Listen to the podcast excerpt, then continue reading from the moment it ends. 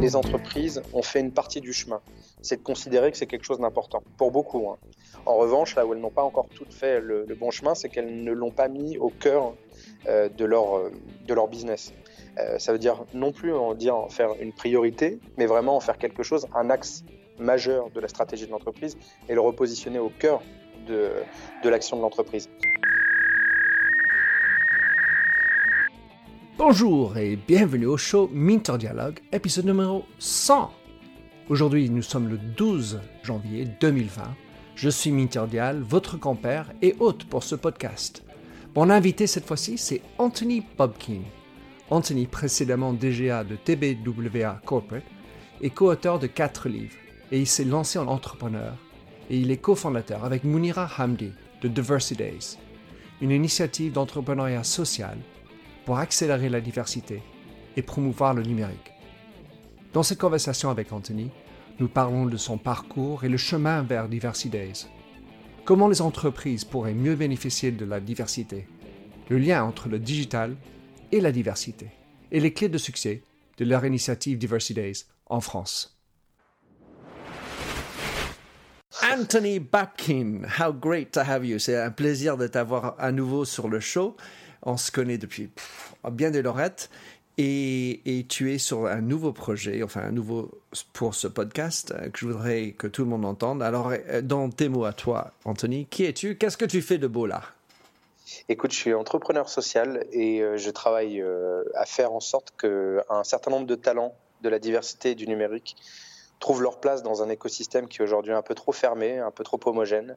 Euh, souvent, quand on décrit le start-upper euh, un peu type, et en particulier en France, on est plutôt sur un homme blanc d'une quarantaine d'années et qui a plutôt fait une grande école. Ça voudrait dire, ça reviendrait à dire que pour innover, il faut euh, rentrer un peu dans un moule ou venir d'un certain milieu social ou d'un certain type d'école. Et je suis pas d'accord avec ça. Et par rapport au travail qu'on fait aujourd'hui, tout prouve qu'en tout cas, il existe des talents qui innovent partout en France. Et en particulier parce que parfois un certain vécu, une certaine expérience. Et donc, euh, bah, notre travail, c'est d'aller les révéler et en particulier essayer de leur ouvrir des réseaux, leur faire prendre confiance en eux, euh, faire en sorte qu'on évite de tomber dans, dans l'autocensure. Alors, tu es président et papa de Diversity Days. Alors, c'est quoi Diversity Days? Alors déjà, c'est un, il y a un papa et une maman, si j'ose dire. Euh, il y a Mounira Hamdi qui est la cofondatrice de, de, de Diversity Days. Qui je chouette, c'est que voilà, et qui est une femme extraordinaire puisque elle est aussi euh, bah, l'autre côté de, Diversity Days, euh, la, la, toujours la tête pensante aussi, et toujours faire en sorte qu'il y ait une espèce de ligne de conduite qui soit toujours la même. Diversity Days aujourd'hui, c'est une association d'égalité des chances dans le numérique, et on a construit tout un, un dispositif d'accompagnement pour les talents de la diversité donc diversité sociale, diversité culturelle, diversité ethnique, diversité aussi au plus large, c'est-à-dire des gens qui ont un moment, euh, euh je sais pas, un handicap euh, ou tout simplement qui ont des parcours de vie un peu, un peu pas tout à fait ordinaires. Et ce qu'on va faire avec ces gens-là, c'est qu'on va les faire rentrer dans un processus d'accompagnement, un dispositif qui va leur permettre un de prendre confiance en eux. Souvent, on a affaire à des gens qui sont dans le syndrome de de l'autocensure, de bah tiens, on m'a trop souvent dit que j'étais une femme et que c'était pas fait pour moi. Tiens, on m'a trop souvent dit que euh, je venais de telle ou telle euh, partie de France ou tel ou tel quartier ou région et que j'avais pas les codes. Donc on va, ça c'est la première chose qu'on va offrir dans le dispositif. La deuxième, c'est clairement euh, toute une, une partie de compétences euh, ce qu'on va appeler les soft skills et hard skills aussi, mais aller chercher des compétences qui sont un peu fondamentales quand on est entrepreneur, savoir communiquer, savoir négocier, savoir euh, euh, trouver des clients, savoir remettre en question son modèle, son, son écosystème, enfin voilà, tout un tas de choses qui va aider l'entrepreneur.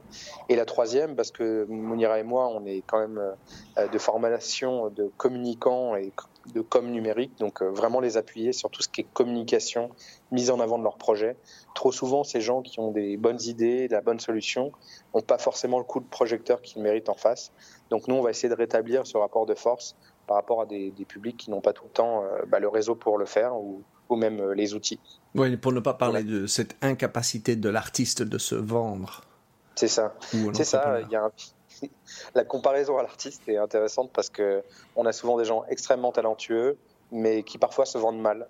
Euh, donc, euh, à nous de, rétablir un petit peu d'équité et de rapports de force un peu plus équitables. Et donc, de leur apporter ça en, en soutien, en soutien de, de, leur projet. Ils le méritent. Il y a beaucoup, beaucoup de talent, franchement. Alors, tu as parlé de corporate comms avec Mounira. Euh, et je voulais te poser une question plus personnelle quelque part. C'est que tu étais avant le DGA de TBWA Corporate euh, auprès de Nicolas et, une belle compagnie. Alors, qu'est-ce qui t'a pris de te lancer dans ce, projet, de quitter un poste extraordinaire dans une belle boîte comme ça?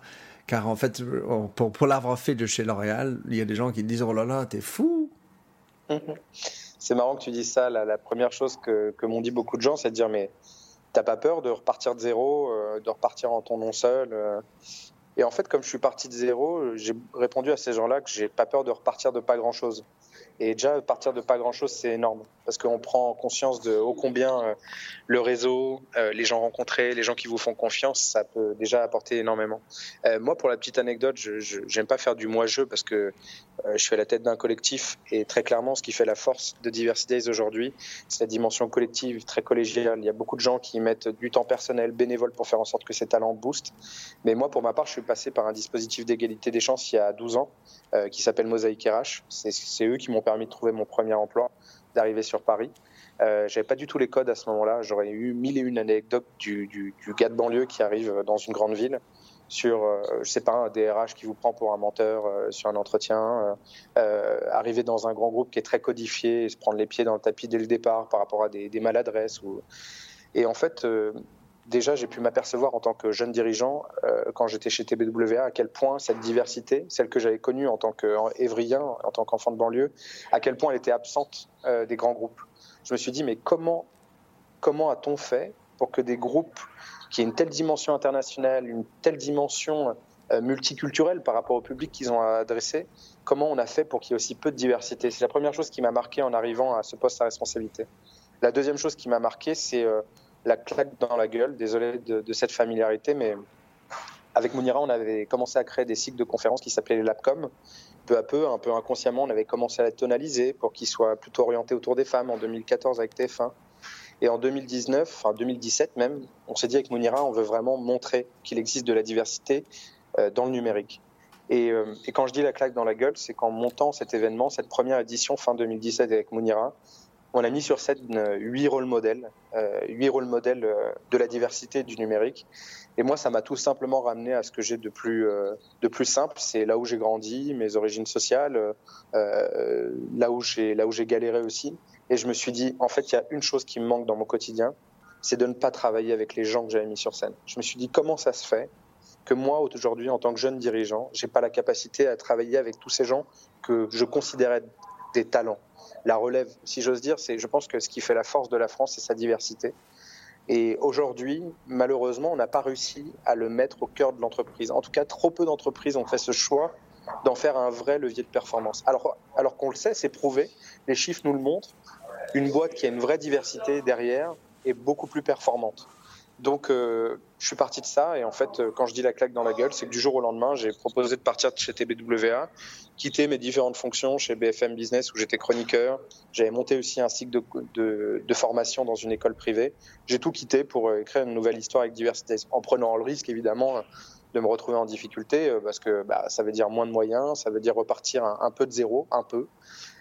Mais c'est une aventure humaine et les gens qu'on y rencontre, ce fameux pas de côté parfois que j'appelle à faire euh, de certains dirigeants, euh, ceux qui disent vouloir s'engager, etc. C'est ce pas de côté, quoi. Or, reconsidérer simplement ce qui fait la richesse de notre pays, ce qui fait la richesse d'une entreprise, et le remettre au cœur du réacteur.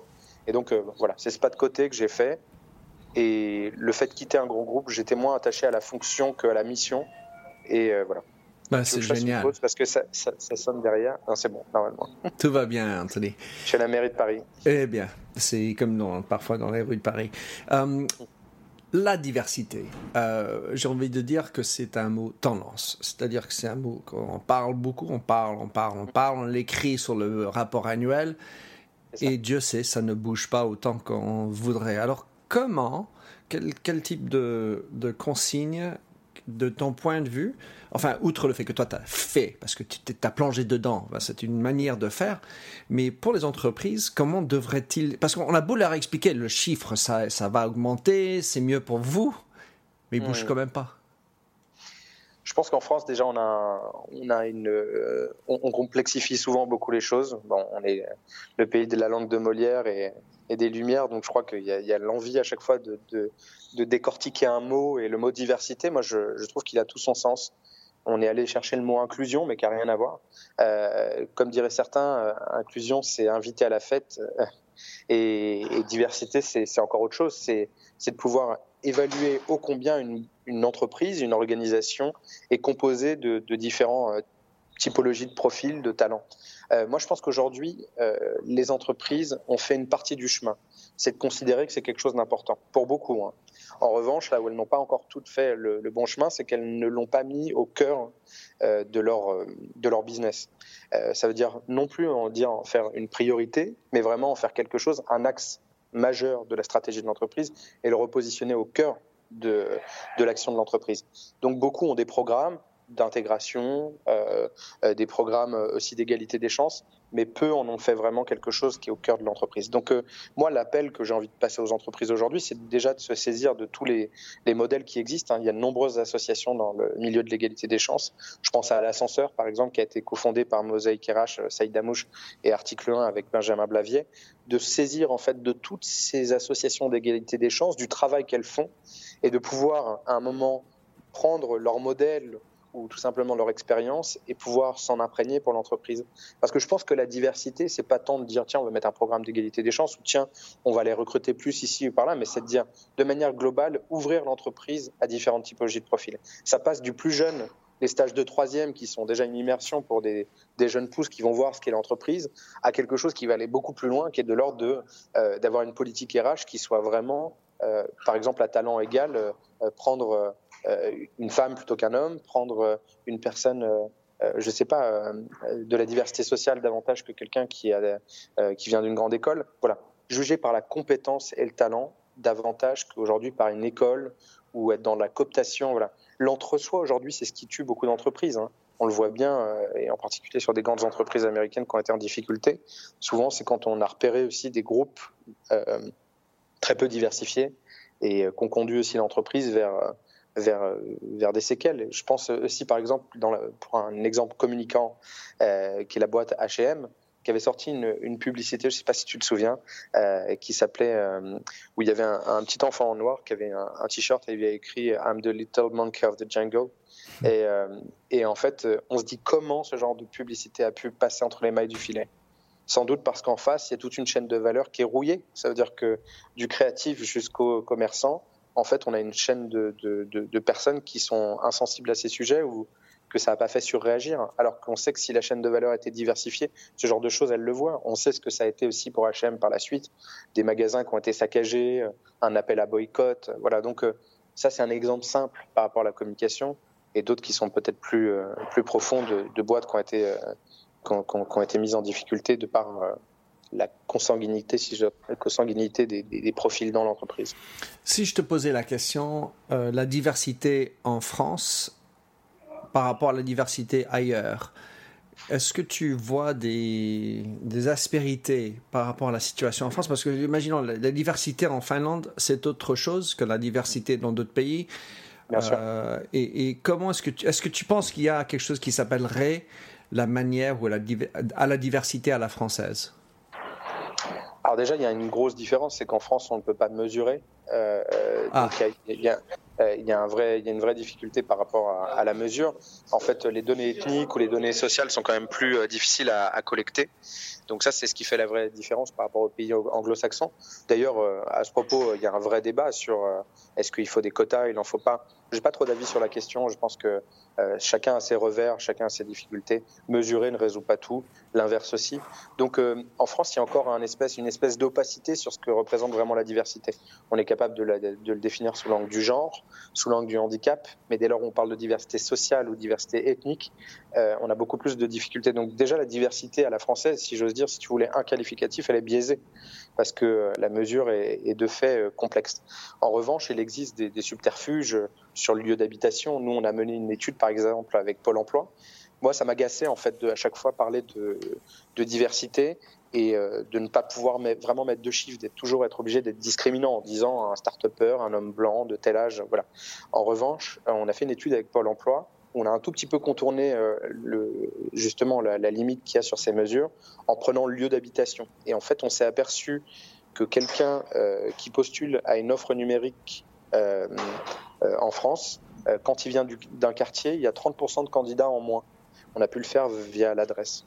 Euh, et c'est intéressant parce que ça nous permettait aussi de voir que finalement, en fonction d'où on habite en France, on n'a pas la même euh, euh, appétence pour le numérique. Et ça, c'est des voilà, on est obligé de contourner, mais voilà, diversité à la française, ça veut dire qu'une petite partie de, de, de, la mesure. Et la deuxième chose, c'est qu'aujourd'hui, il n'y a, a pas une définition commune sur ce qu'est la diversité, parce que de fait, la mesure est biaisée. Donc, euh, donc certains utilisent le mot inclusion, d'autres utilisent euh, le mot, euh, mot diversité, d'autres utilisent le mot mixité. Enfin voilà, il y, a, y a une vraie difficulté à se mettre en accord sur un terme. Mais justement, la diversité de la pensée. Car si je t'ai entouré par huit autres hommes avec mon aspect blanc, privilégié, etc., hommes de certain âge, mais on se dit, bah, nous, on, pense tous différemment. Mmh. Est-ce que ça, ça rentre dans la diversité? Bien sûr. Je pense qu'on peut être un homme blanc et avoir. Euh, enfin, il y a déjà plein de, de choses qu'on peut pas déceler de prime abord. Je pourrais pas déceler euh, si tu viens d'un de tel ou tel milieu social, si tu as un handicap visible ou invisible. Hein. Euh, l'autisme, mm. euh, par exemple, c'est pour beaucoup, c'est des, des, des, handicaps qui sont invisibles. L'autiste Asperger, par exemple, qu'on sait plus voilà plus réservé, etc. dans la personnalité, mais dans une salle avec un groupe comme ça, tu tu pourras pas le déceler. Donc moi, je pense que déjà la diversité suppose de ne pas être dans le préjugé euh, souvent on dit tiens il y avait que des hommes, tiens il y avait que des hommes blancs. On ne sait rien du parcours des autres. Euh.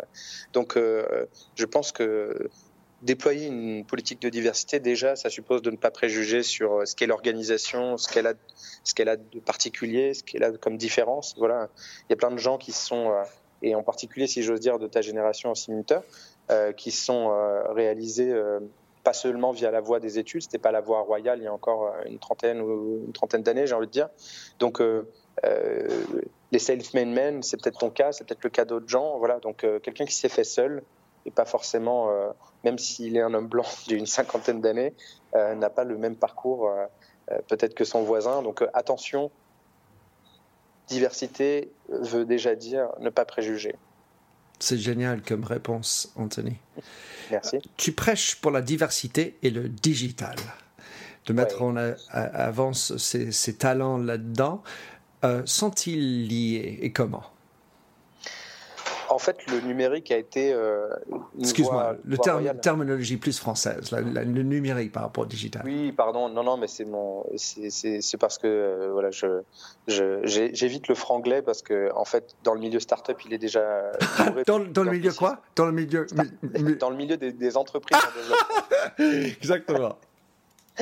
Donc, dans le milieu des entreprises en, développement, dans, le monde de la, tech, euh, il y a beaucoup d'anglicismes, donc j'essaie de les éviter. Mais on va dire que diversité numérique, pour, nous, il y a un maillage avec diversité, ce qui est, évident, c'est que le numérique a permis à pas mal de gens pour lesquels euh, l'innovation était quelque chose d'assez éloigné, parce qu'on a souvent considéré que c'était un truc de savant euh, dans un laboratoire, etc., que l'innovation était a priori à portée de main maintenant, parce que avec euh, un bon ordinateur ou une bonne connexion Internet, avec euh, un petit peu d'imagination et avec euh, parfois un petit peu de compétences, mais qu'on est aussi capable de glaner sur les réseaux sociaux, des gens peuvent inventer des solutions partout sur le territoire. Et donc finalement, l'innovation n'est plus le privilège de quelques-uns qui vont à un moment avoir le réseau, les bonnes compétences ou qui sont, ça y est, dans, dans un bassin propice à ça. Donc on s'est dit, ces auteurs de solutions, ils sont absolument partout sur le territoire. Mais ce qui va faire la richesse de, l'innovation, c'est la diversité des profils et la diversité des idées. Et en fait, en allant aujourd'hui se balader avec un dispositif itinérant comme Diversity Days, on s'est rendu compte que des innovateurs, il y en avait partout sur le territoire.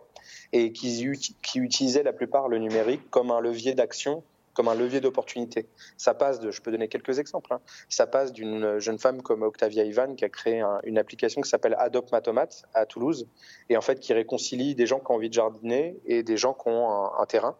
Euh, ça peut être quelqu'un comme, euh, comme Alban, Alban Tibergien qui est euh, en Lozère et lui qui a créé un, dispositif itinérant qui va former les seniors partout, partout dans son département ça peut être quelqu'un comme, euh, comme j'ai envie de dire, euh, euh, allez, je vais vous dire, Boubacar Sagna, pareil qu'on a rencontré en Occitanie.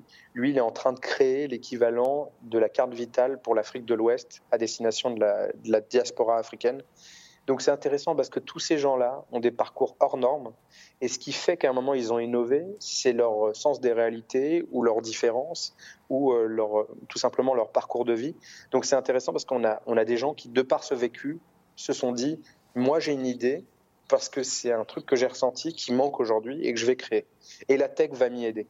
Donc on se dit, euh, d'ailleurs la, la punchline, pardon, du coup le slogan de Diversity Days, c'est euh, faire du numérique un accélérateur de, diversité.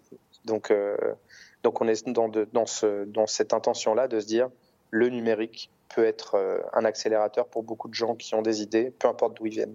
Ben, dans ces cas-là, j'ai envie de citer Audrey Sauvigné avec I Will Share où il y avait le cas de son frère qui est handicapé, et comme bien Paris est difficile de naviguer, enfin pas que Paris, la France, où il y a des difficultés de naviguer en tant qu'handicapé, et son, son, son, application permet aux autres de crowdsourcer les endroits qui sont mieux que d'autres.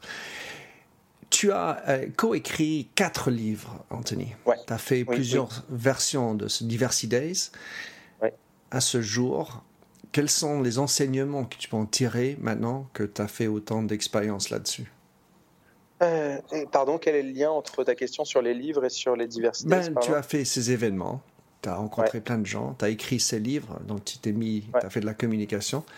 Le retour et les connexions entre les points, les dots que tu as vécu pour avoir fait ces quatre livres et tous ces événements. Euh, En fait, euh, c'est marrant parce que les livres, pour moi, c'était des vrais ascenseurs sociaux. Euh, je pense qu'aujourd'hui, tu écris un livre en France ou ailleurs, d'ailleurs, on considère que tu es intelligent. Et malheureusement, j'ai toujours eu le sentiment en tant que banlieusard qu'on considérait que j'étais pas suffisamment intelligent pour faire certaines choses. Donc, euh, c'est pardon de le dire aussi de manière aussi abrupte, mais c'est vrai que les livres, ça nous a donné une légitimité, une légitimité à prendre la parole, à parler de certains sujets. Les événements, c'était le prolongement finalement de ces livres où on y parlait beaucoup d'expertise social media. Et c'est vrai qu'aujourd'hui, euh, euh, on s'est rendu compte, ça a été ça le top départ de Diversity avec Monira, c'est que à travers les événements qu'on réalisait, à chaque fois qu'on voulait parler d'un sujet, on tombait, on retombait un peu sur le stéréotype de la personne qui est dans le monde du numérique.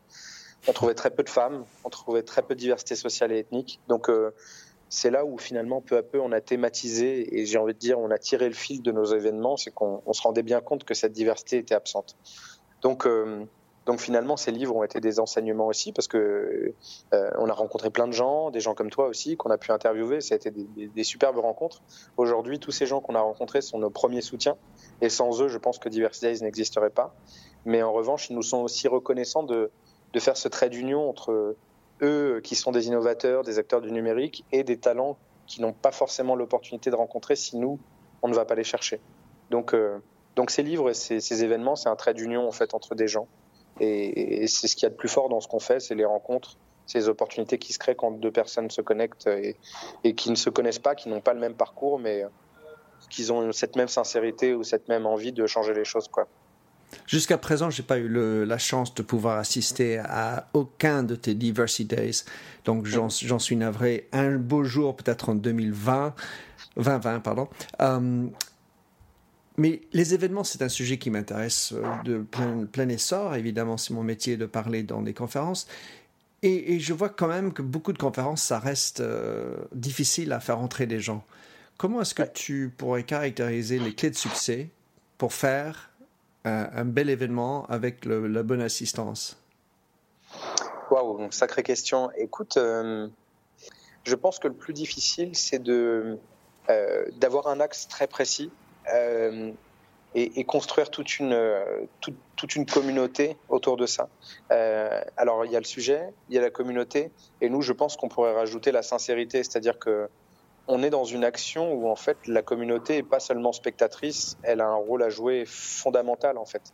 Il y a un tel, il y a un tel écart entre aujourd'hui les talents que l'on a, leur potentiel et, et, et leur, j'ai envie de dire leur, leur impact, que finalement, cette communauté, elle va nous servir à démultiplier l'impact autour des talents. Et la promesse qui est faite à travers ces Diversity Days, c'est pas de venir voir la tronche de Monira ou Anthony, c'est pas de faire la pub de Diversity Days, mais c'est véritablement de, de, promouvoir ces talents-là, leur parcours et aussi leurs solutions. Donc, euh, le message qui est fait passer à cette communauté, c'est de dire venez soutenir ces talents. Bah, le message, c'est de dire sans vous, on ne pourra pas réussir à, les faire émerger. Il y, a, une telle disparité aujourd'hui en France, dans le monde du numérique, de la tech, entre des boîtes qui, commencent, qu'on appelle des licornes, qui ont levé plusieurs millions, voire qui pèsent plusieurs milliards aujourd'hui, que si on veut rétablir le rapport de force, il y a un enjeu à faire émerger des talents qui viennent de partout. Et pour les faire émerger, on va compter sur notre communauté pour être euh, ce relais bienveillant, intense, euh, euh, de proximité, qui a envie que ça bouge. Donc je crois que le rapport à ce que certains appellent l'audience ou les spectateurs, etc. Nous, elle est un peu différente. C'est que on a vraiment ce qu'on appelle nous des, des diversity makers. Je ne sais pas si des demain on les appellera des diversity angels, mais c'est des gens qui vont vraiment être là en mode attentif, attentionné, bienveillant, pour faire en sorte que ces talents qu'on leur présente, qui ont été sélectionnés avec minutie, euh, vraiment émergent dès demain dans la sphère publique euh, et dans la sphère économique. Donc, euh, il y a un côté impliqué, il y a un côté engagé, participant. C'est ça. Du participant. participatif, je devrais dire. Et plus que participatif, c'est contributif. Il a un rôle actif. sans lui, on se dit que certains talents ne pourront pas émerger. Donc euh, chacun a un rôle vraiment précieux de, de, faire bouger les lignes et de s'activer, d'activer son réseau. Euh, on dit ça commence par un tweet et ça peut commencer par euh, un mentoring ou par peut-être ça se trouve un investisseur. là, on est dans quelques jours dans les salons de l'hôtel de ville. On a plus de 1000 inscrits. Alors ça tombe mal, c'est en pleine grève, mais mais on sait que voilà la communauté est hyper active. On a des communautés comme comme la Brigade du Web, Digital Ladies, plein de, de collectifs comme ça d'influenceurs qui, qui, se mobilisent et qui, vraiment, qui sont vraiment là pour, pour faire en sorte que ça change. Euh, Dernière question pour toi, Anthony. 2020 nous, a, nous, nous est tombé dessus. Quelles sont les perspectives pour Diversity Days et toi dans cette nouvelle année? Alors moi, je vais jouer un rôle qui est, qui est le même, mais euh, avec un rôle euh, un peu différent, puisque je passerai sans doute directeur général parce que je vais devenir salarié de l'association. Euh, c'est un choix de ma part en quittant, euh, pour être absolument transparent avec ta communauté, euh, en quittant TBWA, je ne sais pas du tout à quoi m'attendre. J'ai pris une année en me disant j'ai envie de bouger les choses, j'ai envie de revenir à quelque chose de plus, qui a plus de sens pour moi et qui, peut, qui a de l'impact. Et en fait, je me rends compte un an après que ce que je fais me rend très heureux et que j'ai le sentiment d'être utile, ce qui est quand même deux conditions sine qua non pour se lever le matin. Et donc, euh, en fait, euh, en devenant salarié, ça veut dire que je peux être à plein temps sur Diversity Days et potentiellement en vivre, euh, ce qui n'était pas gagné. Hein. Donc, je vais aussi salarier une autre personne qui est mon bras droit, qui s'appelle Armand. avec nous deux, on va continuer à construire en fait tout un dispositif itinérant. On a deux enjeux démultiplier l'impact, puisque on en sort un gros bilan là sur cette fin d'année qui résume un peu ce qu'on a fait, mais qui montre qu'en étant dans cette proximité, dans cette écoute, de cette bienveillance avec ces gens qu'on accompagne jusqu'à jusqu'au fait qu'ils pitchent devant des investisseurs, euh, on peut changer les choses. De manière systémique, si on change d'échelle, nous, on peut changer les choses et on peut changer la donne dans un environnement qui est encore bien trop, euh, euh, bien trop, bien trop peu diversifié. Et donc, ça donne, ça donne du sens. Ça donne aussi une ligne de conduite. Maintenant, il nous faut des moyens. Donc ça, c'est, c'est clairement aussi bah, le, le prochain enjeu. Le prochain enjeu, c'est de d'aller chercher des fonds de mécénat, d'aller chercher des fonds, euh, des subventions publiques, des fonds européens peut-être, mais euh, passer une autre échelle pour, euh, pour dire que dès demain, bah, hier on a accompagné 40 personnes, demain 400, 4000, je sais pas. Enfin en tout cas, si j'ai cette ambition-là, c'est pas une ambition malsaine parce que passer à l'échelle, c'est un vrai travail. De ce qu'on m'a dit, c'est c'est une grosse grosse construction, c'est beaucoup de sacrifices, beaucoup de temps passé à aller chercher ces moyens. Mais les talents qu'on a en face, franchement, en valent la peine. Donc rien que pour eux, rien que pour euh, la fierté euh, de la France qu'elle peut avoir sur la scène internationale, à avoir des profils un petit peu plus représentatifs de, de ce qu'est la France, bah je, ça me donne envie de m'y impliquer. Bah, je te le souhaite beaucoup, Anthony, beaucoup de succès. Je te remercie beaucoup. Comment est-ce que quelqu'un peut mieux suivre, euh, comprendre ce qui se passe et, et acheter peut-être tes livres? Alors mes livres, je pense qu'ils deviennent un peu obsolètes. Ah. Mais j'en ai écrit un autre, donc je sais pas. Si un éditeur nous écoute, j'en ai un qui est, qui est prêt à bondir. Mais voilà, donc je suis plutôt dans cette quête-là de.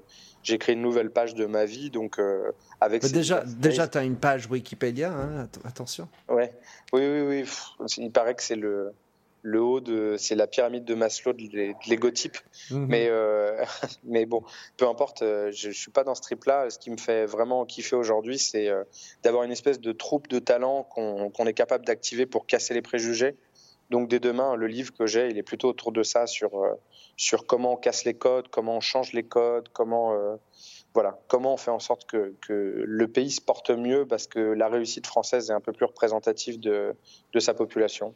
Et, de, et, te suivre et comprendre mieux Diversity Days? Euh, Oui, oui, mais je pense que si j'invite des gens à suivre ce qu'on fait, c'est suivre Diversity Days sur Twitter, sur les réseaux, les lives aussi, puisque le but pour nous, c'est de rendre le plus accessible possible le message qui est envoyé.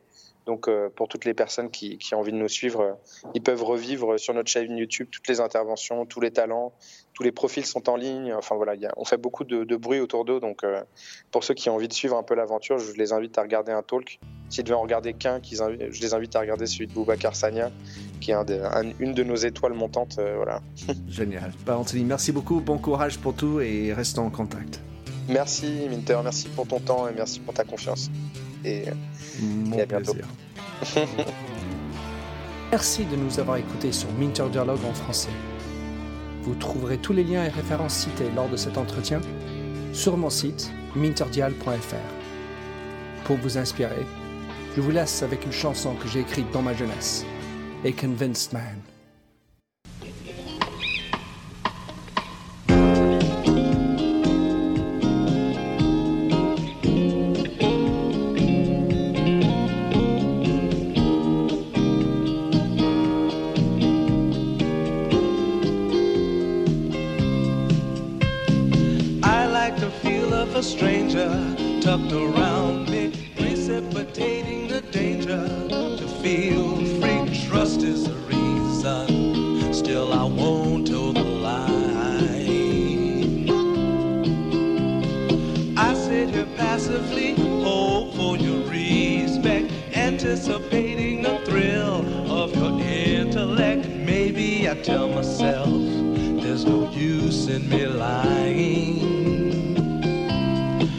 I'm a convinced man building an urge. I'm a convinced man to live and die suburb. A convinced man in the arms of a woman.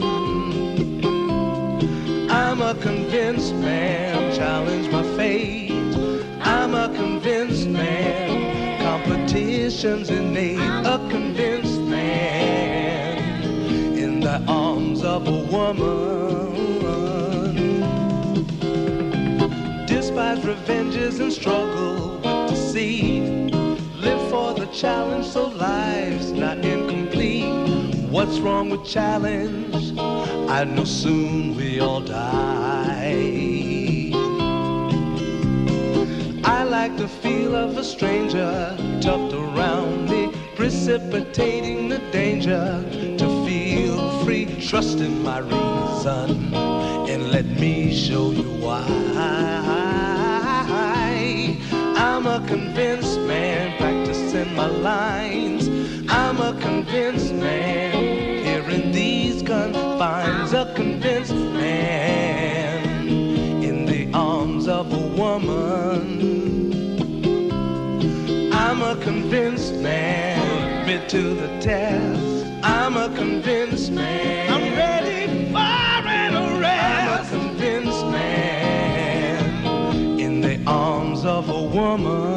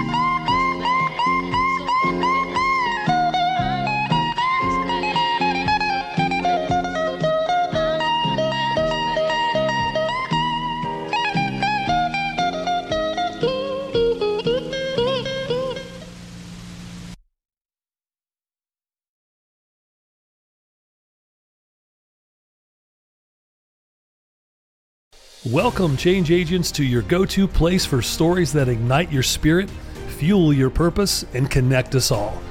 We believe in the incredible power of the human spirit, its boundless resilience, and the inspiration it brings to our lives. On the Driving Change podcast, we'll journey together through the extraordinary yet very relatable experiences of some of the most amazing people on earth. Our mission? That through these stories, we might just spark change within you and awaken a newfound motivation to harness your unique gifts to make a real difference in the world. So get ready to be inspired and join us on this incredible adventure. You can find the Driving Change podcast on Apple Podcasts, Spotify, iHeartRadio, or wherever you love listening to your favorite podcasts.